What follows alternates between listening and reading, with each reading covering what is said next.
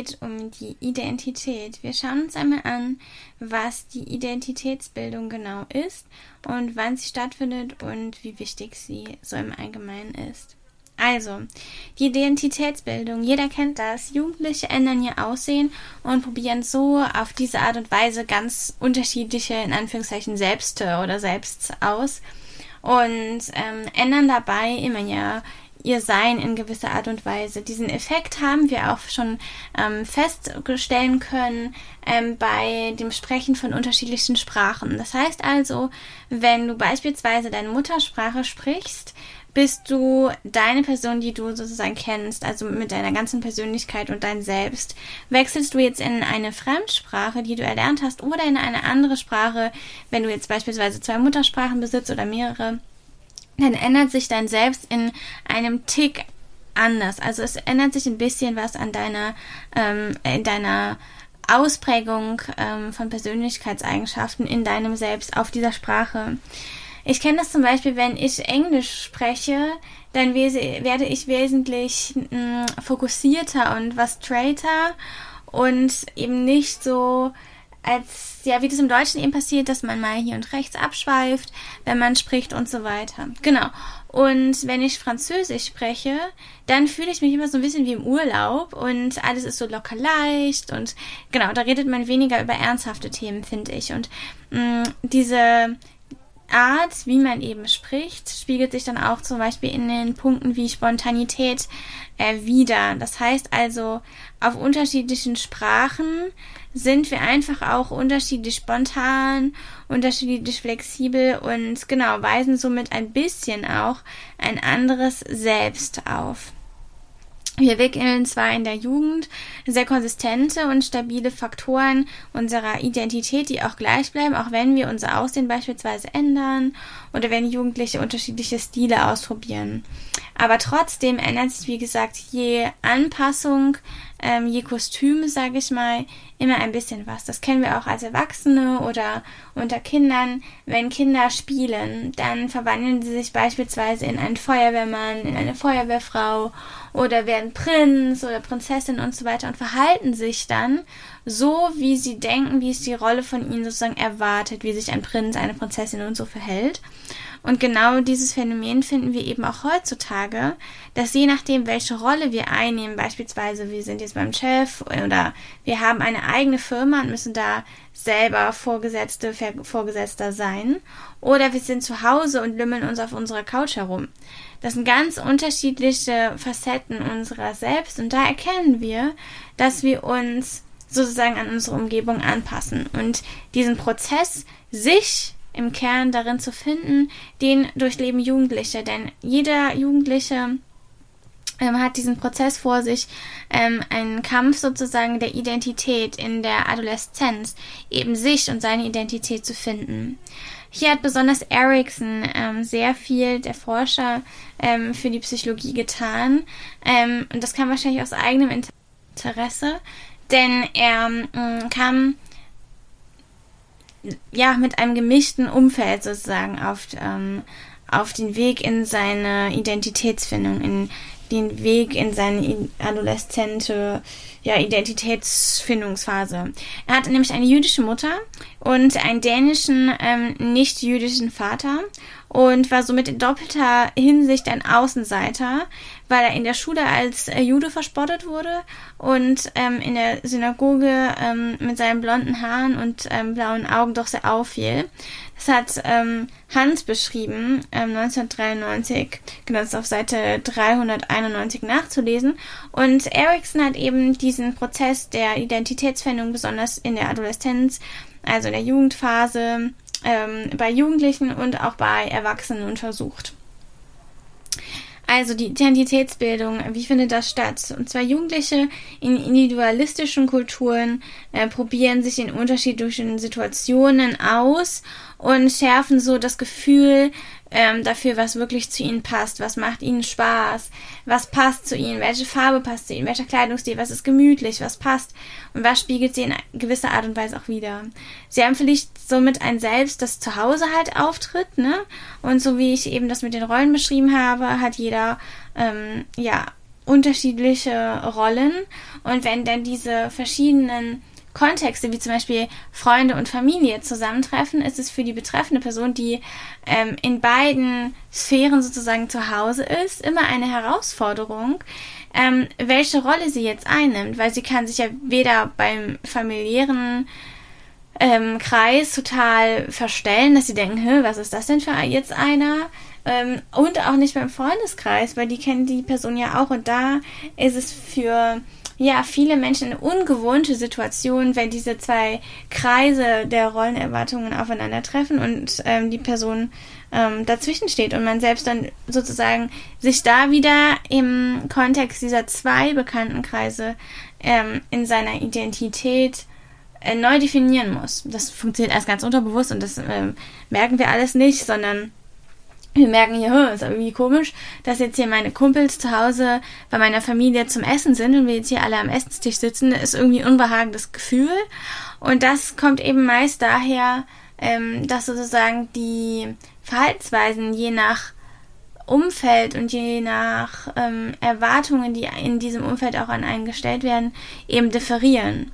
Und wenn verschiedene, ja, in dem Fall stellen wir uns das mal als Kreise vor, überlappen, dann ist ähm, die Person, die wir dann in beiden Kreisen darstellen wollen, muss uns ja ähnlich sein, aber eben auch so verhalten, wie wir uns normalerweise ganz normal im sozialen Kontext mit ähm, den Personen ähm, bewegen. Genau, und die Lösung ist einfach eine Selbstdefinition, die diese verschiedenen ähm, Rollen und darin ähm, verschieden, leicht verschieden ausgeprägte Selbste oder Selbstausprägungen miteinander verknüpft und das Ganze zu einem konsistenten Gefühl und sehr, sehr angenehmen Gefühl verbindet. Und das nennt man dann die Identität. Die Identität ist das Gefühl für ähm, ein zusammenhängendes eigenes Sein sozusagen. Und nach Erickson äh, ist es die Aufgabe ähm, der Pubertät, des Jugendlichseins, ähm, dieses Selbstgefühl ähm, zu festigen und überhaupt ja in die äh, Bahn zu leiten, dass es dann für immer und in allen Rollen diesen Grundtonus gibt und für immer steht. Und dabei werden verschiedene Rollen erprobt und gegebenenfalls integriert. Das heißt also, ähm, dass sich der Jugendliche oder die Jugendliche eben mit verschiedenen Rollen auseinandersetzt und schaut, passt die jetzt gut oder passt die weniger gut. Und ähm, diese verschiedenen Aspekte zu einem zu einem selbst rund zusammenmischt, sozusagen. Das ist dann wie eine Backmischung, dass dann eine Backmischung entsteht mit vielen verschiedenen Facetten und Aspekten und Zutaten und die werden zu einer Identität. Die ist sozusagen immer der Grundteig ähm, für alle Backformen, ne? für alle, ähm, alle Speisen, die, ähm, also Süßspeisen, die gezaubert werden sollen. Ob das jetzt ein Cupcake ist oder ein Kuchen oder ein Muffin. Das wäre jetzt beispielsweise, Cupcake wäre von mir aus der Freundeskreis, der Kuchen der familiäre Kontext und Muffin wäre irgendwie der berufliche Kontext. Und ähm, trotzdem gibt es, trotz dieser unterschiedlichen Anforderungen des Umfeldes, so einen Grundtonus, der dann eben dieser Teig ist. Das ist sozusagen die Grundlage und die Grundlage für ähm, den Menschen und der, dessen Persönlichkeit, dessen Charakter, dessen, also deren und seine Identität. Also bei Jugendlichen und bei Erwachsenen werden auch Gruppenidentitäten gebildet, wie zum Beispiel, dass man sich zu einer Gruppe der Sportgemeinschaft zum Beispiel zugehörig fühlt und so weiter. Genau. Also das heißt also, weil auch, es geht in Bezug auch auf Herkunft einher, ähm, dass ähm, man sagt, okay, man gehört zum Beispiel jetzt der Gruppe der Deutschen an und wenn ich jetzt nach Afrika reise, würde oder ich fahre woanders hin, das ist jetzt Kopf wie gesprungen, kann ja genau auch andersrum sein. Und ähm, da wird dann wieder gezeigt, dass also auch diese sehr, sehr große Identität des ähm, nationalen Verständnisses als ähm, Einfluss zur Identität einzuordnen ist. Also wenn ich zum Beispiel auch ähm, ganz allgemein spreche, sind Geschlechterrollen einfach auch ähm, ein Teil der Identität. Wir sehen das super oft bei ähm, irgendwelchen Battle Boys äh, gegen Girls und so. Dann ist auf einmal dieses Zusammenhörigkeitsgefühl von äh, wir sind Girls, wir sind ähm, alle Mädels, riesig groß und da wird von mir aus, äh, ist jetzt ein Beispiel, ähm, der Beyoncé-Song ähm, Who Run the World uh, Girls ähm, gesungen und ähm, ja, es entsteht einfach ein riesen schönes Gefühl der Gemeinschaft und das ähm, prägt natürlich auch die Identität mit, dass man das einfach mit beachtet, auch wenn das ein sehr, sehr großer Kontext ist. Ja, daraus entsteht äh, sozusagen, ähm, wenn es eine Gruppe ist, eine soziale Identität. Das ist sozusagen das Gefühl als große Gemeinschaft und ist Teil absolut der Identität und ähm, gehört sozusagen auch auf die Frage hin dazu, was gehört zu meiner Identität, eben auch diese große äh, soziale Zugehörigkeit und Identität. Ähm, was ist aber, wenn der äh, Prozess anders, anders läuft? Also hier hat Ericsson in den äh, Versuchen gemerkt, dass manche Jugendliche schon sehr früh ähm, eine Identität ähm, ausbauen konnten, indem sie sich einfach äh, Werte und Erfahrungen ihrer Eltern meist ähm, aneigneten. Das ist zum Beispiel besonders in traditionellen ähm, Gesellschaften der Fall. Ähm, ja, in Gesellschaften, wo über die Identität der Jugendlichen äh, also eigentlich schon ein Urteil gefallen ist und es ihnen nicht gestattet ist, selbst herauszufinden, ähm, selbst ja herauszuarbeiten, wer und wie sie eigentlich sind. Genau. Sozusagen in sehr so diesen ähm, sehr gemeinschaftlichen Kulturen verankert, eben nicht so diese individualistischen Kulturen. Ähm, was haben wir da als Beispiel? Zum Beispiel ähm, asiatische Länder, in vielen asiatischen Ländern ist das noch der Fall. Auch in manchen äh, südamerikanischen Ländern. Genau, und ähm, so gibt es eben auch die Gehörigkeit und Zuordnung, ähm, beispielsweise zu großen mh, Gemeinschaften, die ähm, vor Ort aber eine Ausnahme sein können, wie zum Beispiel eine Religion. Also man ist zum Beispiel Christ, aber ähm, ist von mir aus in einer muslimischen Familie aufgewachsen oder so. Und genauso geht das eben auch mit äh, bestimmten Peer Groups, das heißt wie zum Beispiel Sportlern oder man gehört der Gruppe der Hipster an oder irgendwie sowas. Genau, dass man sich da ähm, Identität sucht, sozusagen, ein Teil der Identität aneignet die die Gruppe eben auch vorgibt.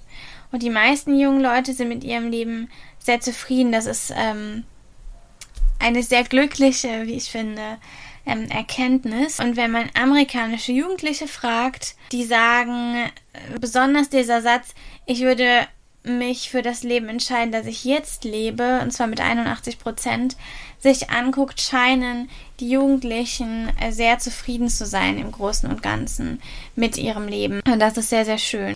Ja, und jetzt wollen wir mal weitergehen, dass ähm, die letzten Teenagerjahre, wenn Jugendliche in industrialisierten Ländern entweder ins Berufsleben eintreten oder auf die Universität wechseln oder auf eine Hochschule wechseln und so, ist nochmal neue Versuche äh, gibt, sage ich mal, sich auszuprobieren, weil ähm, Jugendliche beispielsweise in eine andere Stadt ziehen, also dann junge Erwachsene in eine neue Stadt ziehen und komplett eine andere Person sein könnten und es würde keinem auffallen.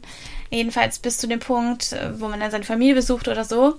Ähm, und können sich da in gewisser Art und Weise nochmal selbst erfinden, weil in dieser Zeit auch ähm, diese jungen Erwachsenen oft das erste Mal wirklich auf eigenen Beinen stehen. Das heißt, die haben die erste Wohnung, die haben den ersten vielleicht richtig festen Freund oder so. Und genau, also das sind solche Sachen. Natürlich auch Reisen mit Freundinnen und so weiter. Geht natürlich alles. Also ich hoffe, das ist klar, dass wenn ich das nicht jedes Mal äh, fein gendere, dass das immer wieder gemeint ist und natürlich alle Geschlechter mit eingeschlossen sind und ich da keinen ausschließe. Ähm, ich denke manchmal immer nur so schnell weiter, dass es dann ein bisschen untergeht. Das tut mir sehr leid, aber ich hoffe, da fühlt sich keiner verletzt. Ähm, und auch natürlich auch keine verletzt, um direkt da zum Thema zu kommen. Also, ähm, am Ende eines Studiums ähm, haben viele Studenten ein klares Bild von ihrer Identität und zwar klar, also viel klarer als zu Beginn des Studiums. Und ähm, das hat natürlich einmal was damit zu tun, dass die Personen sehr viel gelernt haben und sehr viel ja, lehrreiches Material, sehr viel auch identitätsbildendes ähm, Lehrmaterial, Inhaltsmaterial ähm, bekommen haben, weil sie sich auch intensiv im Studium mit der Thematik auseinandergesetzt haben und die Thematik ein Teil ihrer Identität geworden ist. Und damit wird dann am Ende auch das Bild viel klarer, wer möchte ich sein, wer bin ich eigentlich. Ja, und Studenten kann man mal abschließend schön sagen, mit ähm, einem klareren Selbstbild, ähm, also Studierende, die sagen, das bin ich und da nicht nur aus irgendwie Trend, sondern da ganz klar sagen können, das bin ich, das gehört zu mir, das ist mir wichtig, sind weniger anfällig für Alkoholmissbrauch und auch Drogenmissbrauch. Das hat zum Beispiel Bishop et al. 2005 rausgefunden. Wir wollen jetzt mal weitergehen. Und zwar hat Erickson äh, postuliert, dass ähm, die Fähigkeit zur Intimität in den jungen Erwachsenenjahren ähm, nur, ja, nur, sagen wir mal, stattfinden kann, wenn emotionale Beziehungen aufgenommen werden können. Ähm, so hat er gesagt, dass zwei von drei 17-Jährigen in Nordamerika berichteten davon, dass sie in Liebesbeziehungen stecken und sich ähm, diese Beziehung durch besonders starke Emotionalität auszeichnet. Zwei von drei ist ziemlich viel. Ähm, und in kollektivistischen Kulturen, wie das zum Beispiel in China ähm, der Fall ist, wie ich jetzt eben meinte, wo die Identität eben auch viel von den Eltern aus gesteuert wird, sind das deutlich weniger Menschen. Diejenigen, die äh, gute, also enge und unterstützende Beziehungen zu ihrer Familie oder zu ihren Familien und ihren Freunden haben, ähm, haben oft auch eben solche romantische Beziehungen im Jugendalter. Das heißt also Personen, die eh schon gute, unterstützende, enge Beziehungen zu Familie und Freunde haben, haben auch ähm, eher romantische Beziehungen im Jugendalter. Ähm, genau, und ähm, genau, das ist eine Voraussetzung für gesunde Beziehungen im Erwachsenenalter. Ähm, und da kann sozusagen im Jugendalter einfach auch viel ausprobiert werden. Was kann ich mir erlauben, was kann ich mir nicht erlauben? Ähm, genau, was gehört zu einer Beziehung dazu, was nicht, was kann ich erwarten, was nicht. Und äh, solche Beziehungen sind für die meisten von uns etwas, was uns sehr, sehr große Freude bereitet. Wir freuen uns immer, wenn es irgendwie ein Pärchen sich gefunden hat oder so. Und ähm, ja, ist richtig schön.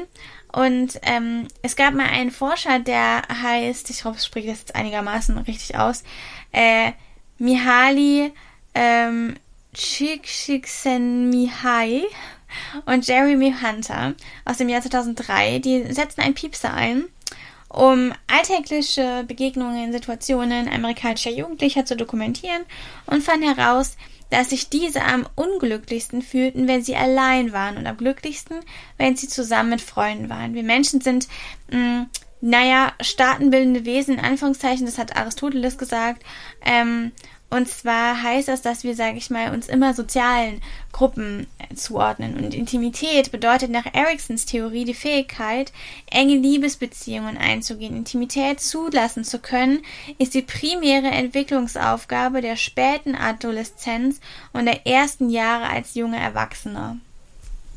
Das heißt also, ähm, das junge Erwachsenenalter ist dafür da und das natürlich später adoleszente Alter.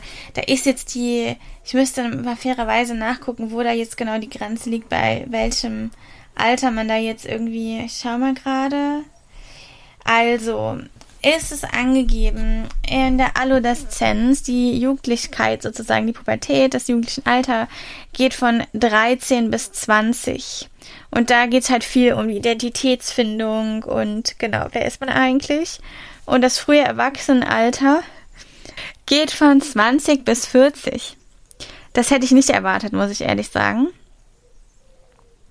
Und da geht es eben darum, Intimität zuzulassen, ähm, genau, uns eben intime Beziehungen einzugehen. Und wie eben jetzt hier von Erickson gesagt wurde, ähm, ist nach Ericksons Theorie die Fähigkeit, enge Liebesbeziehungen einzugehen, die Aufgabe, nämlich Intimität zuzulassen und das eben in der späten Adoleszenz und der ersten Jahre als junge Erwachsene.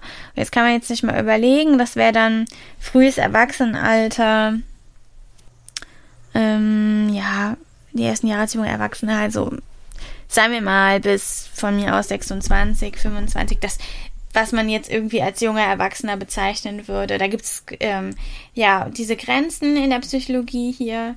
Ähm, aber natürlich kann man, weil sich Leute so unterschiedlich entwickeln und weil ja auch eine Entwicklung nicht immer nur von einer Person abhängt, ähm, sonst gäbe es die ganzen Partnerbörsen nicht, ähm, wenn das alles immer nur von einem selbst abhängen würde.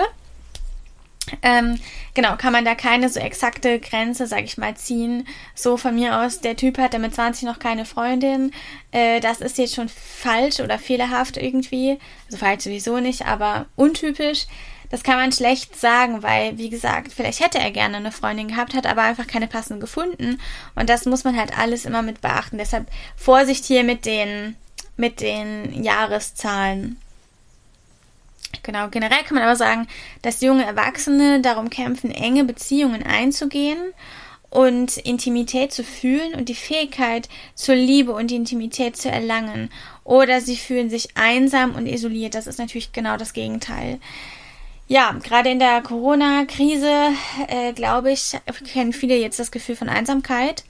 Und vielleicht ist das einzig Positive, ähm, dass Menschen, die eine psychische Erkrankung äh, erleiden oder erlitten haben, jetzt durch die, die Krise, die ähm, uns alle betrifft mittlerweile, ähm, einfach mehr Gehör finden.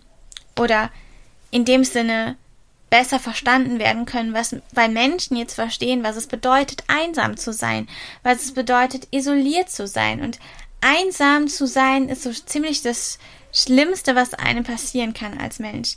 Das heißt nämlich, dass man also al alleine ist, was gar nicht mal das Schlimmste ist für einen Menschen, sondern eben, dass einem das auch fehlt und einem wehtut. Und das nennt man eben einsam. Gibt es einen großen Unterschied. Ja, das war die heutige Folge. Ich habe für, es hat euch irgendwie ähm, was gelehrt und ähm, es war interessant.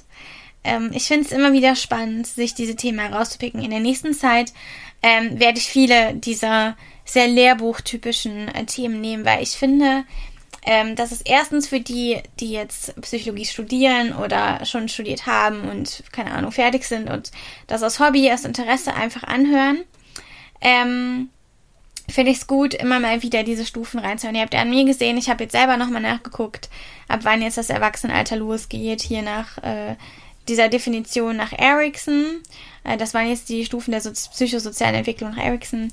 Ähm, genau, und da finde ich es ähm, immer wieder schön reinzukommen. Und für die, die nichts sonst mit Psychologie am Hut haben, finde ich diese sehr Lehrbuch, ja, mäßigen ähm, Themen äh, sehr hilfreich, um in die Psychologie einen Einstieg zu finden.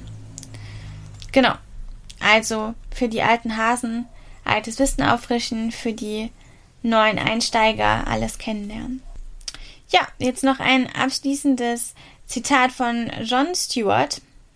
Der hat gesagt, irgendwo zwischen dem 10. und 13. Lebensjahr, in Abhängigkeit davon, wie viele Hormone ihrem Fleisch beigesetzt waren, treten Kinder in die Adoleszenz ein, auch bekannt als Entniedlichung.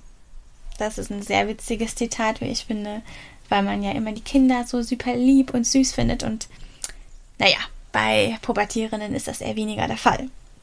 Obwohl ich das sehr früh finde hier auf 10 bis 13. So. Wir wissen zum Beispiel, dass noch abschließend, dass die Adoleszenz jetzt früher beginnt und später endet.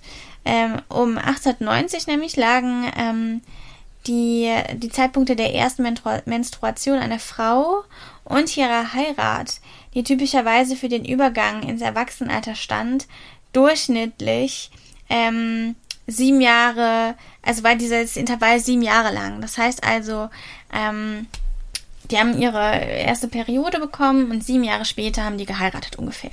Die äh, Kinder, jetzt können sich mal alle Frauen ausrechnen, wann sie denn jetzt geheiratet haben hätten sollen. Ähm, genau, und heute ist es so, dass in den Industrienationen ungefähr zwölf Jahre dazwischen liegen. Das heißt also, obwohl viele Erwachsene unverheiratet sind, trägt die späte Hochzeit zusammen mit einer längeren Ausbildung und einer früheren ähm, Menage, ähm, ich hoffe, das habe ich jetzt auch richtig ausgesprochen, das ist also ähm, genau das Einsetzen der Periode bei jungen Frauen dazu bei, dass die Adoleszenz sozusagen verlängert wird, weil eben man früher diese Heirat so ins, als Eintritt, als, Eintritt, als ähm, Eintritt und als Eingangstür zum Erwachsenenalter gesehen hat und heute ist es eben anders. Ja, so viel erstmal dazu. Ich wünsche euch einen schönen Tag. Macht's gut. Ich freue mich, wenn ihr reinhört. Ist heute eine etwas konfuse Podcast-Folge gewesen, aber ich glaube, so eine Darstellung finde ich manchmal besser als irgendwie alles so abtrainiert runterzulesen. Ich hoffe, ihr hattet Spaß. Ich hatte es auf jeden Fall. Macht's gut. Bis zum nächsten Mal. Ciao.